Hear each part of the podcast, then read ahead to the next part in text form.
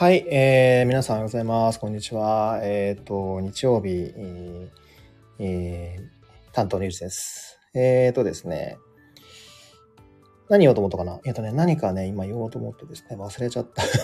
忘れちゃったんですけれども、えっ、と、そうだ、今日はですね、ちょうど5月21日、新月、大牛座新月明けで、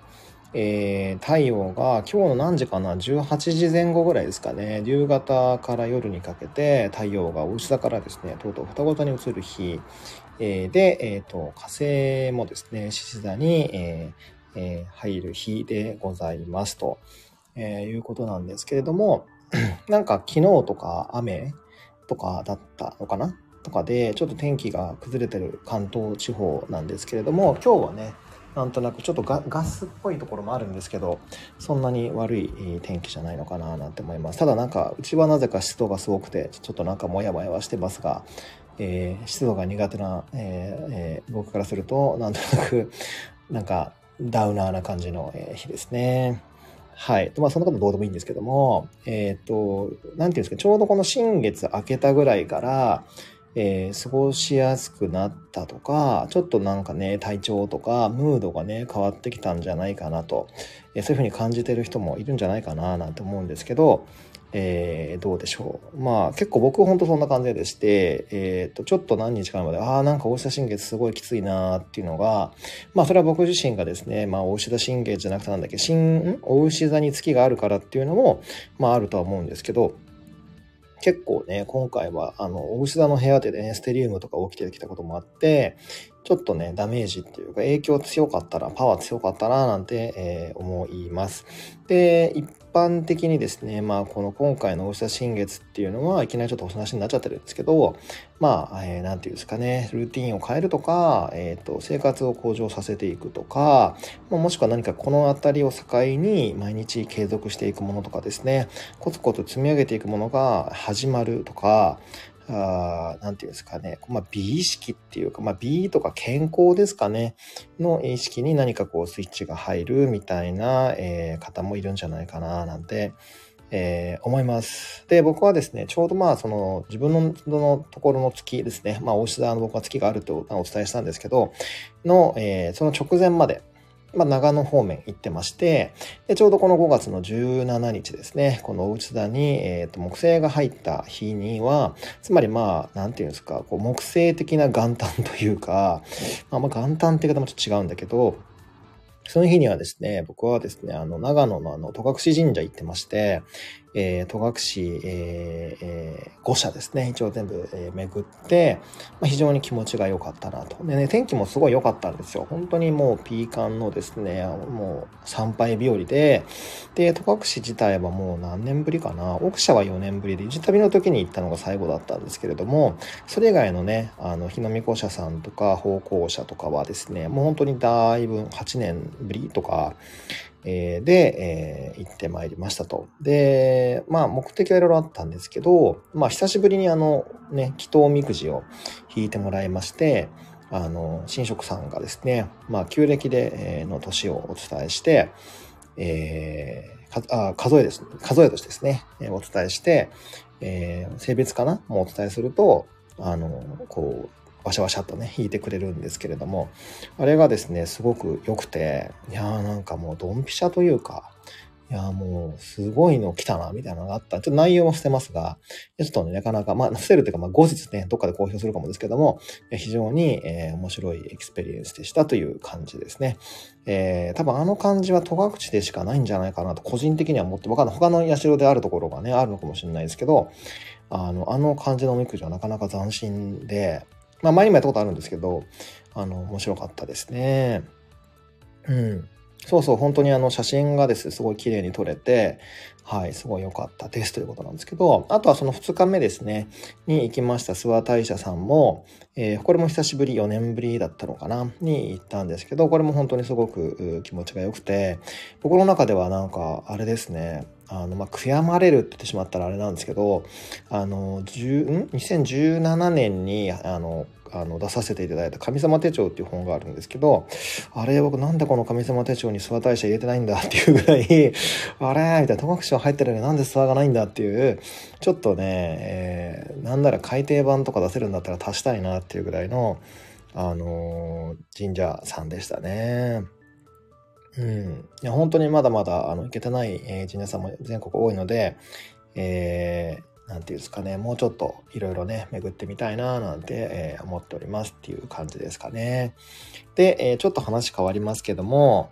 あれ今何をと思ったかな？そう、ちょうど今日からだからその火星の指示座が入ってるので、えー、指示座の部屋に火星が入ってるので、ちょっとね、あの、こう、なんていうんですかね、えー、まあ、勝負関係ないけど、兜の方を締めてね、なんかこう、かかっていこうかなというか、なんかちょっとこう、あの、プライド高くね、日々を生活ちょっと改めようかなみたいな方とかね、いるんじゃないかななんて思うんですけど、まあそのあたりの細かい話はまた後で、えー、ちょっとお話を、えー、したいと思います。神様手帳2お待ちしておりますね。神様手帳も、そうですよね。改訂版とか、なんか増強版みたいなのとかね、ちょっともう機会があったらやりたいなぁなんて思ったりもしますけれども、ただあれ結構大変で あの、各神社さんにあの、許可とかも取ったりもするので、意外とあれなんですよね。記事僕がバーっと書いても、ね、8割ぐらいダメとかいうことがあったりもして、なかなかあれは難しい本でもあったなぁなんて、えーえー、思います。はい。うん。さて。で、えっ、ー、と、話戻しますが、えっ、ー、と、今週の、えー、ライフチェンジブックのコーナーなんですけれども、これが実はまさに今日のある意味ちょっと一番話したかったことというか、まあ目玉とみたいな感じかもしれませんけど、この間ですね、僕はあの、えっ、ー、と、某上田の番長のところに行ってきまして、で、まあガレットとかいただいたんですけども、で、同じくあの番長にご案内していただきまして、あの、山の上の、えー、間違えた、えっ、ー、とね、えっ、と、なんだっけ、えっ、と、わざわざ？とか、まあ、いろいろあの辺のお店をね、上田にあるお店を、あの、界隈のお店をですね、まあ、ご案内していただいたんですけど、で、あの、その、わざわざかな？とか、問うとか、いろんなお店に、まあ、連れて行っていただいたんですけど、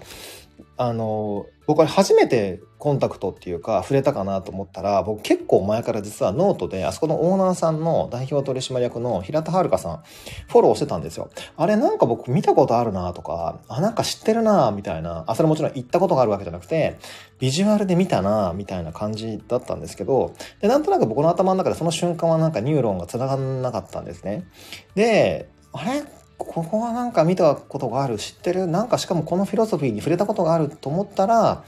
あの、で、なんか気になったから実際その、お店で、あの、確かね、先月ぐらいに、この平田さんは本を出されてるんですよ。あの、その、そのタイトルがまさにさっきちょっと一緒に読みか、フライングして読みかけた、えっ、ー、とね、山の上のパン屋さんに人が集まるわけっていう本なんですね。サイボウズ式ブックスからあの出版されてるんですけど、で、なんか、思わずその本を見た時に、あ、これは買わなければと思って買ったんですよ。だから本当つい1週間ぐらい前に買ったんですけど、でも本当一晩二晩ぐらいで、あの移動の間でこうバラバラって読んでしまったんですけど、いやーなんかこう、実際それ僕は気に入ってノートも、あの、拝見してたので、まさにそこに書いてる内容がすごい、あの、まあもちろんブラッシュアップしてですけど、書かれてましたし、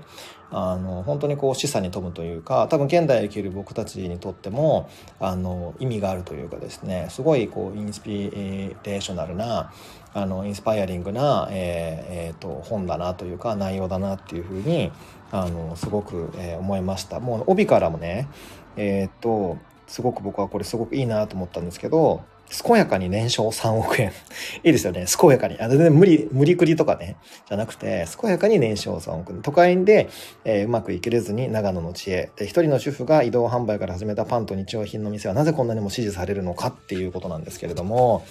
この健やかっていうのが本当にキーだなっていう、ブラックでも何でもなくて、で、この裏表紙にはね、えー、心を犠牲にしてまで守るべき普通な、えー、守るべき普通なんてないって言い切ってるんですよ。えー、そこになんか5つのその、え彼女の中の普通っていうのがある。ちょっとそこも読み上げますけれども、パン屋が人間らしい生活をできないえのは普通。えー、まあ、今表現僕間違えましたね。えっ、とね、彼女が、その、まあ、否定、否定している普通っていうのが5つあって、そう、パン屋が人間らしい生活をできないのは普通、えー、と売上を長時間労働でカバーする、長時間労働でカバーするのは普通、えー、利益を出すために人件費を削るのは普通、えー、お客様にノーと言えないのは普通、成功のためにはヒエラルキーに従うのが普通っていう、これが彼女があの多分声高に言っている守るべき普通なんてないっていうその5つの普通みたいなことがまあ書かれてるんですけどあの本当に自然で、おっしゃる通りと自然で、なんか、なんていうんですかね、こうまさにこの、いつも僕も言ってますけども、社会軸よりも宇宙軸に乗っ取った方がうまくいくよっていうのを、まさに体現されてる方で、いろんなシンクロがあった。読んでいて、あ、わかるわかるっていうシンクロがすごくあって、あなんで確かにその指摘は、本当、まあ、的を得てるのに、今の社会はこうなってないんだろうみたいなことをすごく書かれてるんですよ。なので、あのこれを読むだけで多分今の社会に感じて、まあ、我々がどっかで多分感じている違和感とかノイズとかそうだったらいいなみたいなものっていうのが本当に何ページかな？200 240ページぐらいかにぎっしり書かれているのであのお店をやりたい方お商売やりたい方自分でフリーランスで行きたい方あとは、なんとか今のその生き方をちょっと出してみたい方には特におすすめの本ですし、まあちょっとまあだいぶ高齢になってきましたけど、このなんかちょっと込み出しとか見出しをちょこちょこって読み上げる感じでね、あの、ちょっとお伝えしていくと、あれ僕付箋貼ってたのにな、えっとね、例えばやりたいことを探すのをやめるのにしたっていうような章もあったりとか、えっ、と、